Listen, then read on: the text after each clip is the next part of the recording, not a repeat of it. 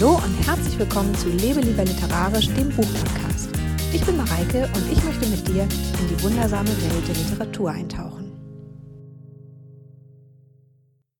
Heute habe ich mal wieder eine Fallstudie aus den Digital Humanities für dich und zwar eine, die mich dazu gebracht hat, Named Entity Recognition und Reverse Engineering mal ein wenig zusammenzudenken.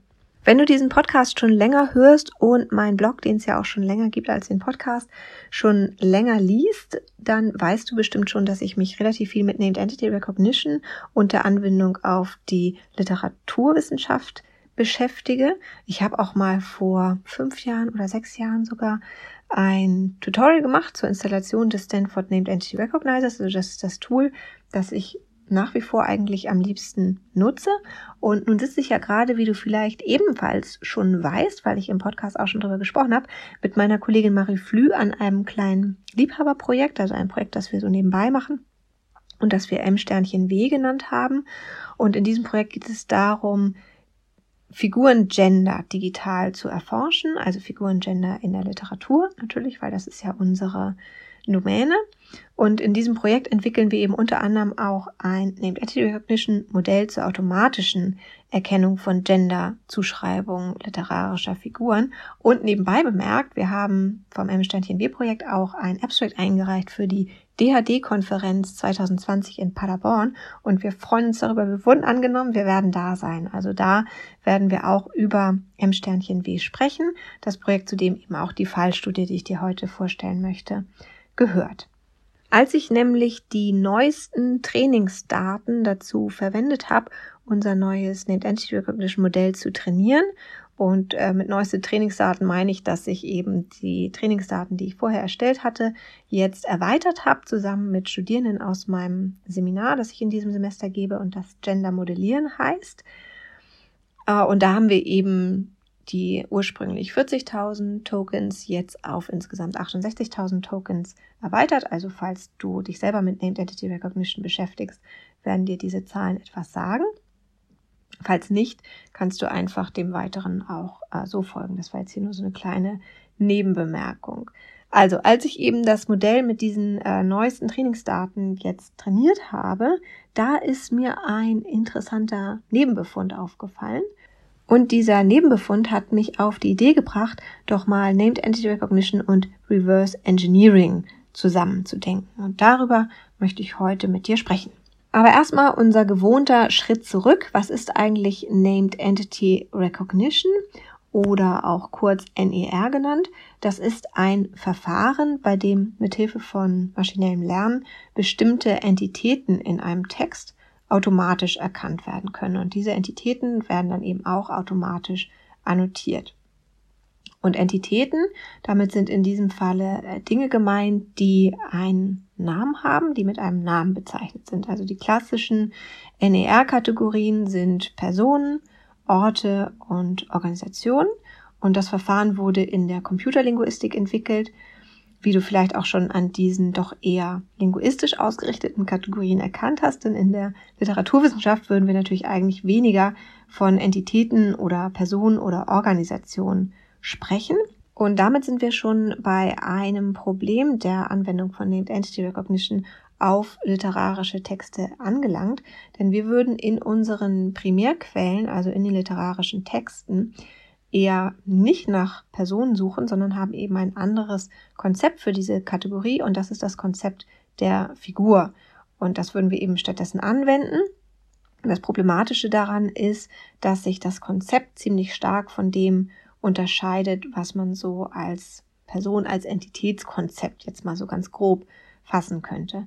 Denn in literarischen Texten ist es eben so, dass die Figuren natürlich nicht immer unbedingt nur bei ihrem Namen genannt werden, sondern sie werden eben sehr häufig auch beschrieben oder bekommen Spitznamen. Und das ist eben ein Unterschied zu Sachtexten, in denen sehr häufig der Personenname eine größere Rolle spielt.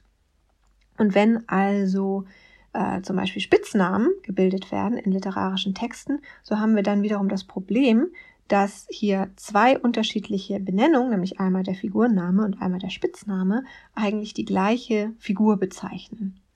Und dann kommt auch noch dazu, dass eben literarische Texte auch noch ein bisschen anders strukturiert sind als äh, Sachtexte, für die das Verfahren ja eigentlich entwickelt und auch optimiert wurde. Und es kommt noch, ein, kommen noch ein paar andere Sachen hinzu, aber lange Rede, kurzer Sinn. Wir müssen Anpassungen vornehmen, wenn wir Named Entity Recognition in der Literaturwissenschaft so einsetzen möchten, dass es uns auch was bringt. Und eine Möglichkeit, um das zu tun, ist eben ein eigenes Modell zu entwickeln. Und genau diese Möglichkeit habe ich hier verwirklicht und davon möchte ich dir berichten in dieser Fallstudie.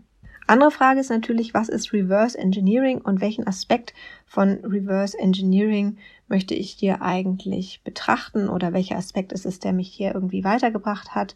Also zuerst einmal grundsätzlich zu dem Begriff Reverse Engineering ist eben ein Vorgang oder man versteht darunter einen Vorgang, in dem aus einem fertigen Produkt abgeleitet wird, welche Abläufe dazu geführt haben, dass dieses fertige Produkt eben so funktioniert, wie es nun mal funktioniert. Also es geht im Prinzip darum, sowas wie Black Boxes aufzubrechen und sich genauer anzuschauen, welche Prozesse dahinter stehen.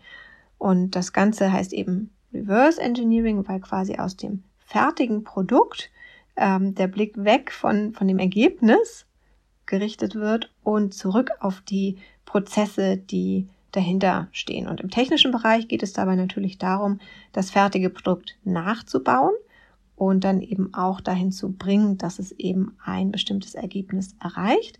Aber dieser Aspekt, der natürlich für die Informatik ziemlich zentral ist, bringt uns hier im Grunde genommen nicht weiter. Also mir geht es hier natürlich nicht darum, irgendetwas nachzubauen, denn es geht ja hier weniger um Technik, sondern es geht mir eher um diese Form der Analyse. Also man geht vom Ergebnis aus und geht dann quasi zurück in die Prozesse, versucht die zu rekonstruieren und somit betrachten wir hier vielleicht eher das Reverse als das Engineering, aber das Reverse Engineering ist eben das Konzept, aus dem ich diese Idee des Rückwärtsdenkens quasi hier herausgeholt habe.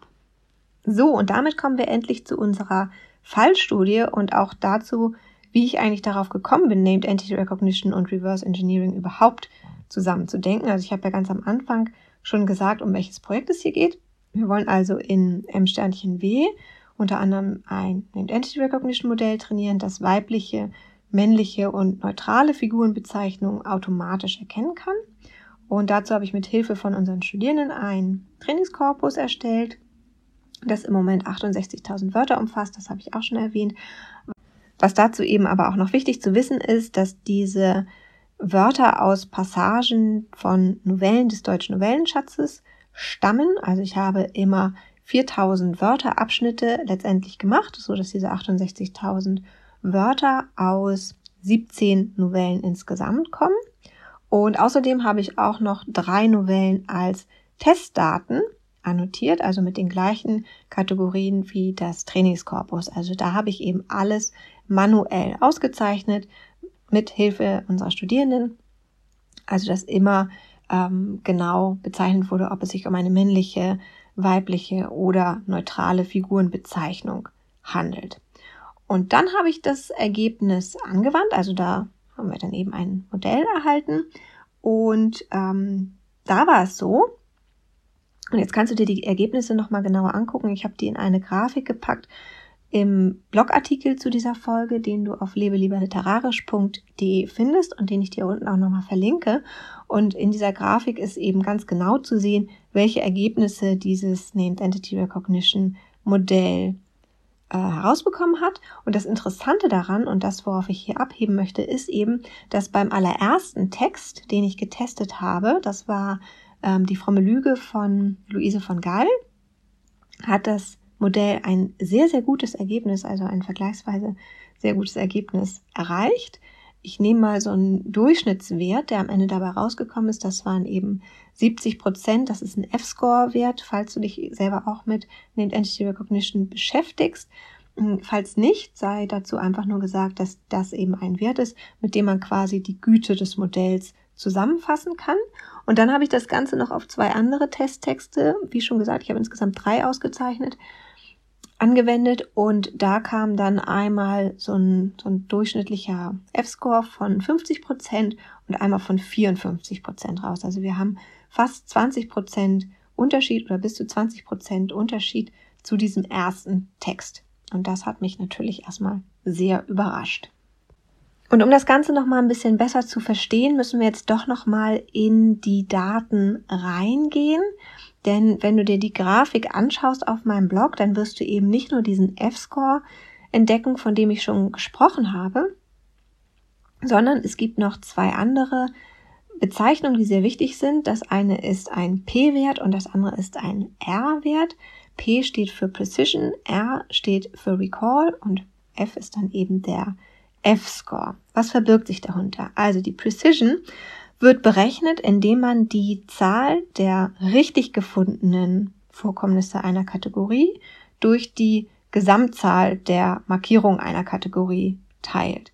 Also wenn jetzt zum Beispiel 100 Frauenfiguren in einem Text markiert wurden, aber davon sind nur 97 Prozent wirklich Frauenfiguren, so würde man rechnen 97 durch 100 und dann hätte man einen Wert von 0,97 oder 97 Prozent. Also 97 Prozent der gefundenen ähm, Vorkommnisse von Frauenfiguren sind richtig. Recall ist ja der zweite Wert, der wird berechnet, indem man die Zahl der richtig gefundenen Vorkommnisse einer Kategorie durch die Gesamtzahl der tatsächlichen Vorkommnisse einer Kategorie teilt. Wieder ein Beispiel, um das Ganze plastisch zu machen. Wenn du 100 Frauenfiguren im Text richtig markiert bekommen hast durch dein Tool, aber insgesamt gibt es 150 Ausdrücke, die Frauenfiguren bezeichnen, dann wäre der R-Wert, also der Recall-Wert, berechnet, indem du 100 durch 150 teilst und dann hast du einen Wert von 0,66 oder 66 Prozent. Und das könnte man dann sprachlich so ausdrücken, dass man sagt, es wurden 66 Prozent der Ausdrücke, die Frauenfiguren bezeichnen, auch wirklich gefunden. Und der F-Score ist dann, wie gesagt, ein Wert, mit dem die beiden Werte kombiniert werden. Das ist kein Mittelwert oder Durchschnittswert, sondern äh, etwas, was die beiden Werte mathematisch korrekt miteinander in Verbindung bringt. Ähm, eine Formel kannst du auf Wikipedia finden dazu, äh, ganz einfach. Da kannst du das Ganze nachvollziehen. Es gibt ja auch unterschiedliche Berechnungen, also ganz genaue unterschiedliche Formeln des F-Scores. Wir haben hier einen sogenannten F1-Score und wenn du dich dafür interessierst, das genauer zu wissen, folge einfach dem Link. Ich verlinke dir das natürlich unten in der Infobox. So, und dann war die Situation also folgende. Ich hatte unser Modell neu trainiert mit unseren neuen Trainingsdaten und dann an dem ersten Testtext ausprobiert. Und danach habe ich mich natürlich erstmal richtig gefreut, denn das Ergebnis war eben, wie du auch in der Grafik auf meinem Blog nachlesen kannst, 97% Precision bei der Erkennung weiblicher Figuren und sogar 99% bei den genderneutralen Ausdrücken und 98% bei den männlichen Figuren. Das ist schon mal sehr schön, aber generell, wenn du dich mit Identity Recognition beschäftigst, weißt du das. Es ist so, dass die Precision-Werte meistens besser ausfallen als die Recall-Werte. Also die problematischen Werte sind eigentlich eher die Recall-Werte. Und also jedenfalls bei der literaturwissenschaftlichen Anwendung von Identity Recognition. Und hier war es eben so, dass wir bei den weiblichen Figuren schon einen Recall-Wert von 83 Prozent hatten. Das heißt, 83 Prozent der Bezeichnungen weiblicher Figuren wurden gefunden. 82 Prozent, also ganz ähnlich bei den genderneutralen Figuren. Und dann wurde ich natürlich so ein bisschen stutzig, denn nur 30 Prozent der Benennung männlicher Figuren wurden gefunden. Also da irgendwie ein Riesenunterschied.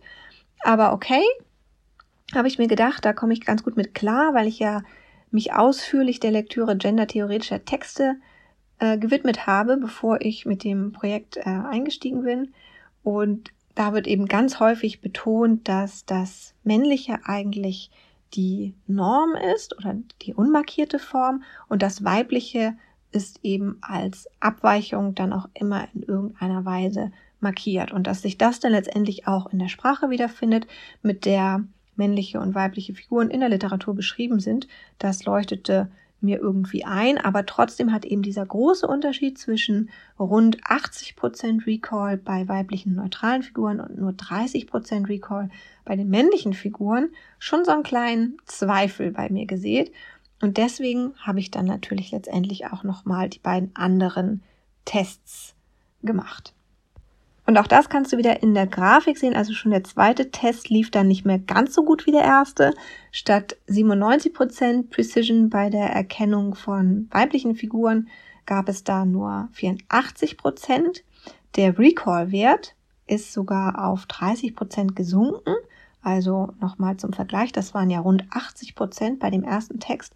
Hier wurden jetzt nur noch 30% der Frauenfiguren richtig erkannt.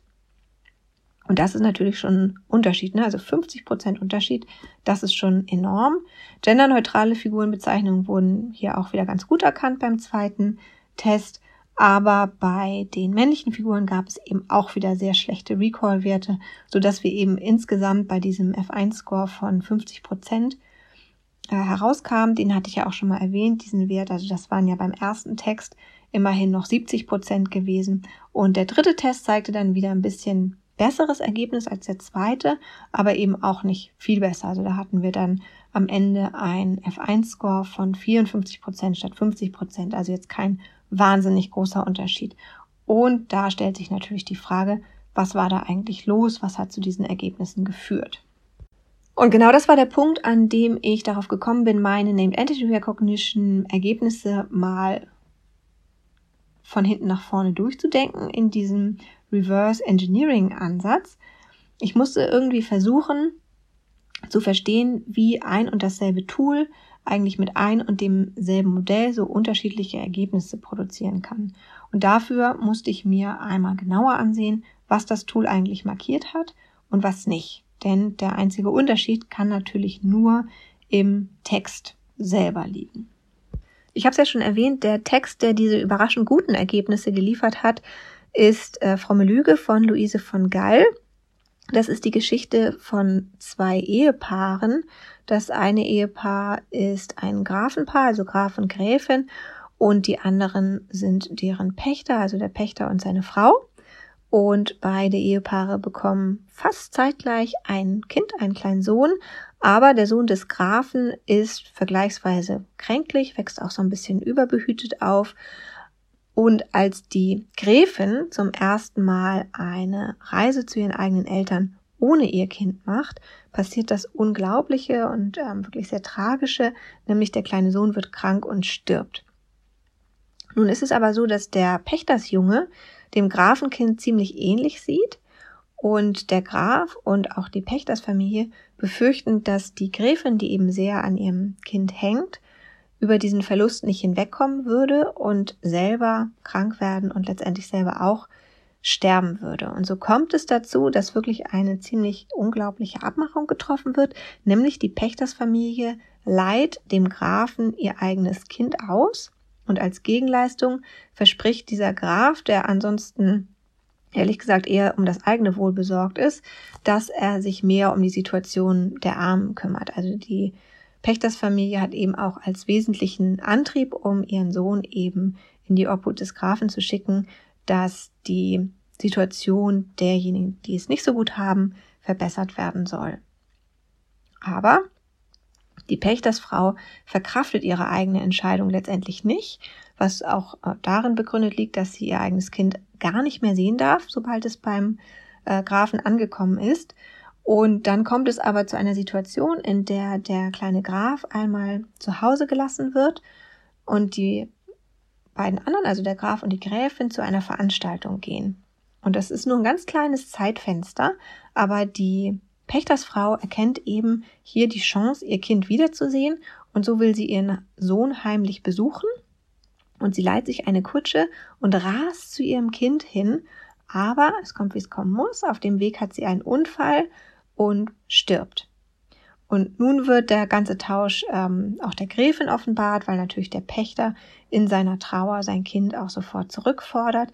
Die Gräfin bricht zusammen und stirbt ebenfalls. Das Kind kehrt natürlich zurück zu seinem Vater und der wandert mit ihm nach Amerika aus. Das ist so in ganz, ganz groben Zügen die Geschichte dieser Novelle. Und als ich mir jetzt die Ergebnisse von meiner Named Entity Recognition angeguckt habe und versucht habe zu rekonstruieren, wie es dazu gekommen ist, habe ich so drei Hauptgründe dafür ausgemacht, dass hier eben dieses überraschend gute Ergebnis produziert werden konnte. Der erste hängt ganz eng mit der Thematik, also dieser familiären Thematik zusammen. Der zweite liegt im Vokabular für die Figurenbeschreibung und der dritte hängt ganz eng mit dem verwendeten Trainingskorpus zusammen. Und diese drei Gründe möchte ich natürlich jetzt auch ein bisschen ausführlicher nennen. Also die erste kurze Zusammenfassung, die ich dir eben gegeben habe von der Novelle, hat ja schon gezeigt, dass die Konstellation Mann, Frau, Kind als Ursprung der Familie oder so als Kernfamilie eines der Hauptthemen, wenn nicht sogar das Thema der Novelle ist.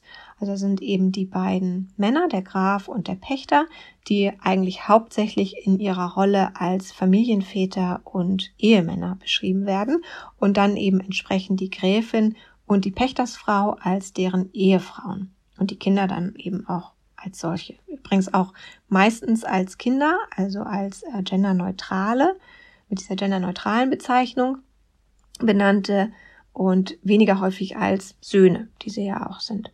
So, und dann gibt es noch ein paar andere Figuren, die ebenfalls in den familiären Rahmen passen, also zum Beispiel die Mutter der Gräfin oder die Schwester der Pächterin. Und dann gibt es auch noch so Figuren wie Diener und Dienerinnen. Und diese werden eben auch häufig als solche benannt, also letztendlich in ihrer Funktion.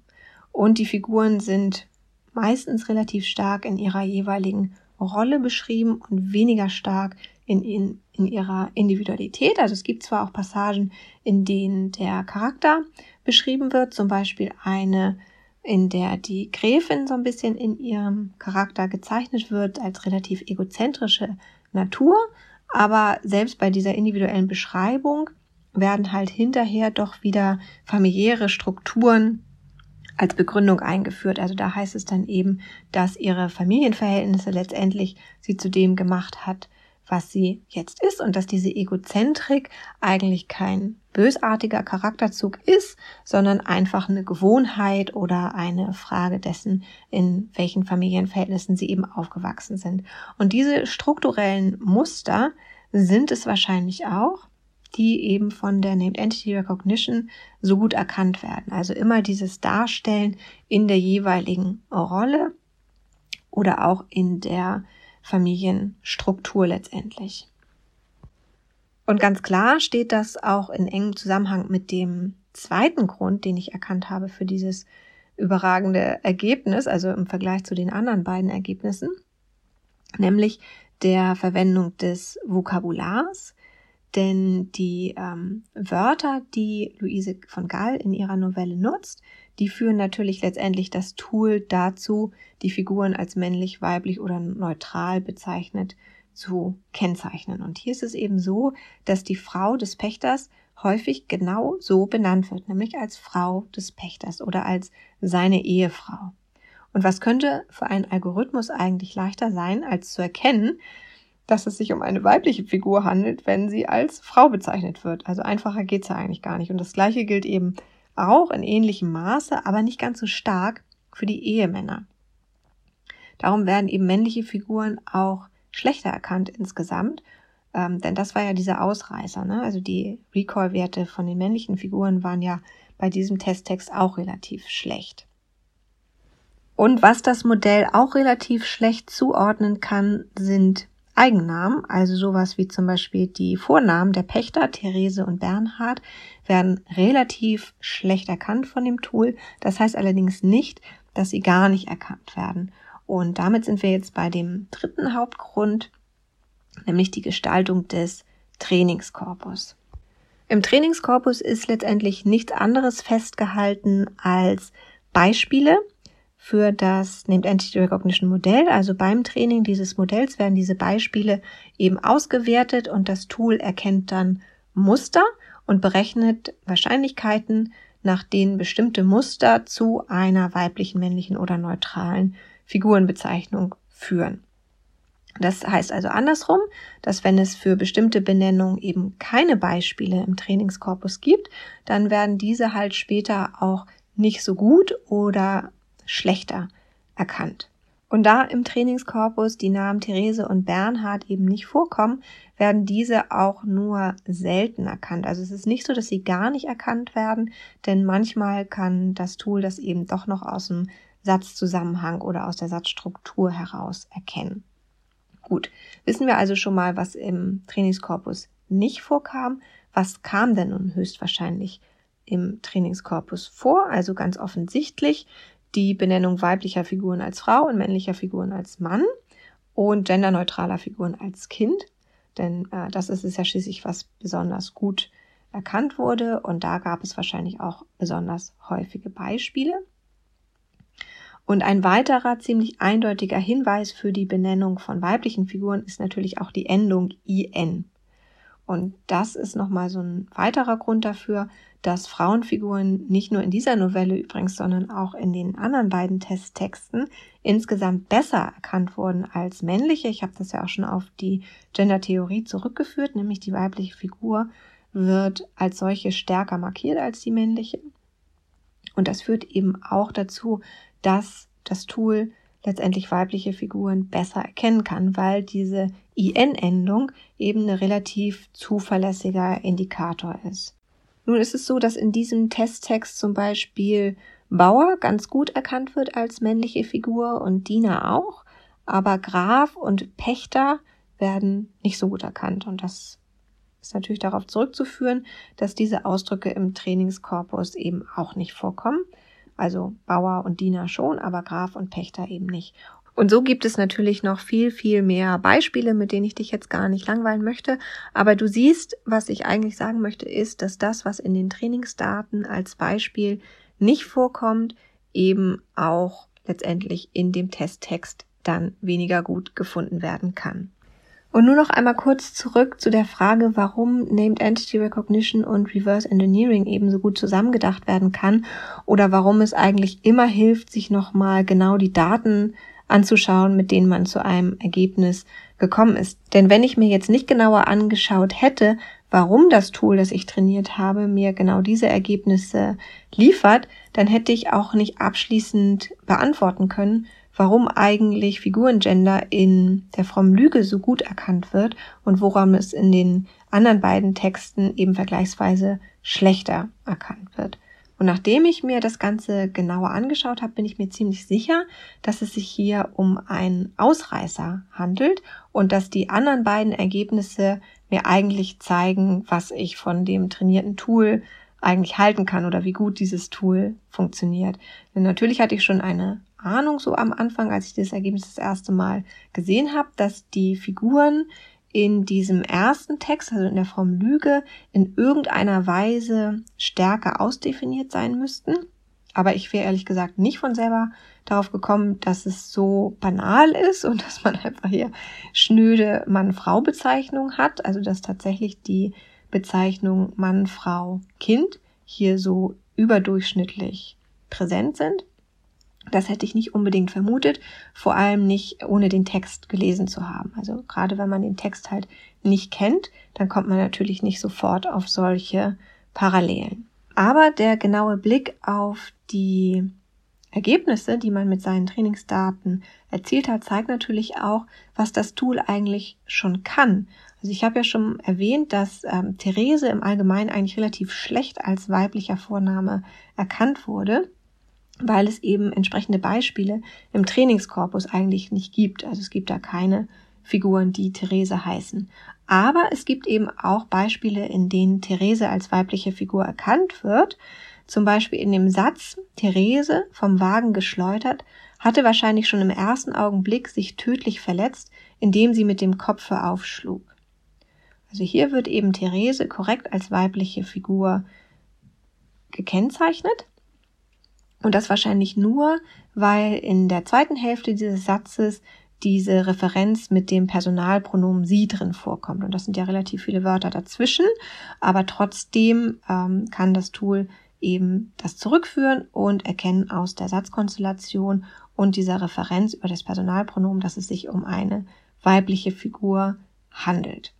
Ein zweites Beispiel, das nun wieder im Hinblick auf die Gender-Thematik sehr interessant ist, ist dass in der Phrase Theresens Kind Therese als weibliche Figur erkannt wird. Und das finde ich deswegen so interessant, weil hier dieser Possessivbezug zum Kind anscheinend das Tool dazu bringt, dass es wahrscheinlicher ist, dass es sich um eine weibliche Figur handelt.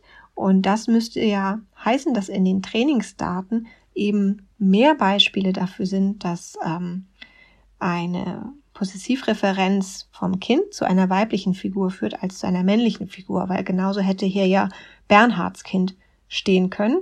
Und ähm, das Tool kommt eben in dieser Konstellation darauf, dass es wahrscheinlicher ist, dass hier eine weibliche Figur steht. Und das ist natürlich wiederum interessant, denn das Trainingskorpus umfasst ja insgesamt Ausschnitte aus 17 Novellen, also das zeigt so eine Art Querschnitt ähm, durch den Novellenschatz oder zumindest eines Teils des no Novellenschatz. Und das sind natürlich so Fragen, wie zum Beispiel eine Häufung dieser ähm, Possessivbezüge zu weiblichen Figuren, die wiederum im Gesamtprojekt M Sternchen W interessant sind und die wir auch gerade untersuchen müssen. Also was sind so Stereotype, die in diesen Novellen produziert und reproduziert werden? Du siehst also schon, wie aufschlussreich das eigentlich sein kann, wenn man mal so Verfahren wie Named Entity Recognition und das eigentlich aus einem doch etwas anderen Bereich stammende Reverse Engineering zusammendenkt. Denn nur wenn man sich fragt, wie man eigentlich zu einem bestimmten Ergebnis gekommen ist, dann kann man das auch abschließend beurteilen. Und natürlich braucht man, wie diese Fallstudie ja auch zeigt, dafür auch so ein bisschen Zeit und Muße, weil diese drei Testtexte, die man dafür bräuchte oder die ich in diesem Falle gebraucht habe, das können natürlich auch mal mehr sein, die annotieren sich natürlich nicht von selber. Also die müssen natürlich alle manuell nach den Kategorien ausgezeichnet werden, genauso wie die Trainingsdaten. Dabei hatte ich ja nun Gott sei Dank Hilfe von unseren Studierenden, was äh, ziemlich großartig ist und wirklich sehr, sehr hilft. Ähm, aber wenn man das nicht hat, dann muss man ja auch diese Trainingsdaten irgendwie erstellen. Und ähm, das ist eben doch ein ganz schöner Aufwand. Aber ich finde, das lohnt sich immer wieder, wenn man eben versucht, die Tools der Digital Humanities, also die digitalen Tools, eben gerade nicht als Blackbox zu verwenden, von der man eigentlich keine Ahnung hat, wie sie genau funktioniert, sondern ähm, wenn man diese Tools sehr bewusst einsetzen möchte, dann muss man eben diesen Blick zurück in die Daten wagen und eben auch die Funktionalitäten und Prozesse der Tools mal genauer betrachten. Und dafür ist eben genau diese Idee des Reverse-Verfahren sehr, sehr fruchtbar und kann einen sehr viel weiterführen, wie ich finde. Das war's für heute von unserer heutigen Fallstudie. Wie immer bin ich gespannt auf deine Gedanken dazu. Hinterlass mir also gerne einen Kommentar. Am besten auf meinem Blog auf lebelieberliterarisch.de. Wie immer verlinke ich dir natürlich den Artikel zu dieser Folge unten in den Show Notes. Und das war's für heute. Ich freue mich auf die nächste Folge nächste Woche hier zur gleichen Zeit. Bis dann.